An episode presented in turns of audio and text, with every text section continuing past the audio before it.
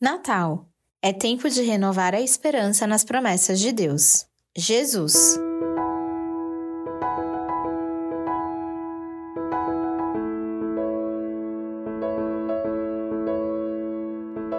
Quem foi Jesus? No mínimo, foi alguém importante, pois até os céticos já ouviram falar dele. Para quem não acredita, ele pregou uma mensagem de amor e paz, foi um mártir ou até um herói. Mas se você perguntar para alguém que realmente tem um relacionamento com ele, certamente ouvirá: amigo, refúgio, salvador, mestre, senhor, dentre tantas outras palavras. Hoje vamos falar sobre a melhor promessa de todas. Deus, por amor a nós, prometeu enviar um Salvador, porque Deus amou o mundo de tal maneira que deu seu Filho único, para que todo aquele que nele crer não morra, mas tenha vida eterna. João 3,16. Como vimos, ao longo de toda a história contada na Bíblia, Deus fala de sua relação com o seu povo. O povo é inconstante, transgressor. O povo faz promessas que não consegue cumprir. Mas Deus ama tanto o seu povo que, geração após geração, ele renova suas alianças e promessas, cumprindo todas elas. E por que Deus ama tanto esse povo?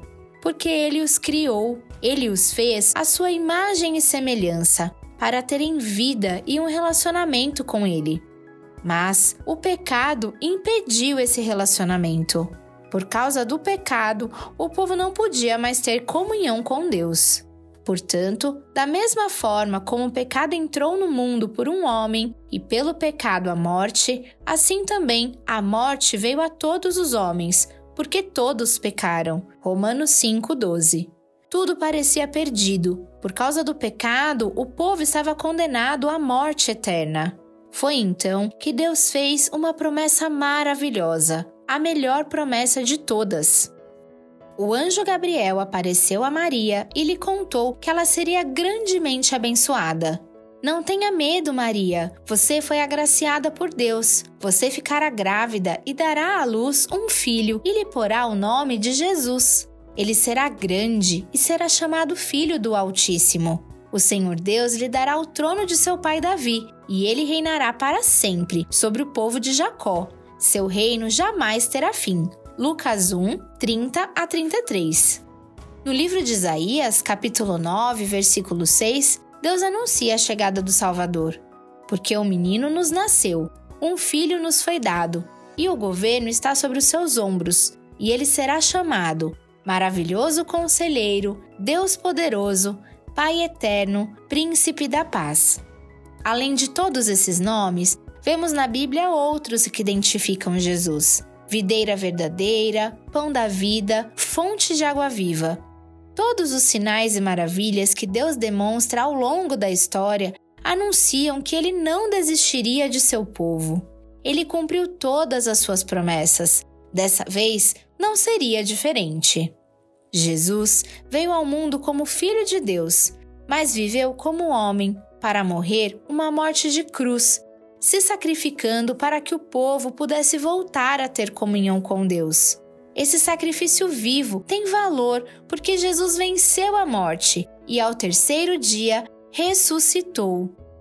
Com o sacrifício e ressurreição de Jesus, Deus cumpriu sua promessa de salvar o povo da condenação eterna.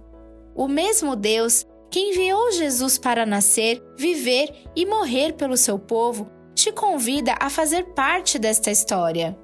Mas agora se manifestou uma justiça que provém de Deus, independente da lei, da qual testemunham a lei e os profetas. Justiça de Deus mediante a fé em Jesus Cristo, para todos os que creem. Não há distinção, pois todos pecaram e estão destituídos da glória de Deus, sendo justificados gratuitamente por sua graça por meio da redenção que há em Cristo Jesus. Romanos 3, 21 a 24.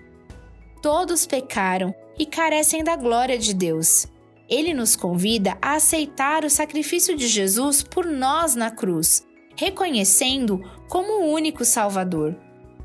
Respondeu Jesus: Eu sou o caminho, a verdade e a vida. Ninguém vem ao Pai a não ser por mim. João 14,6 Podemos ter esperança, pois Deus mantém as suas promessas. Aceite a Jesus em seu coração e faça parte da história do povo de Deus. Viva o verdadeiro sentido do Natal.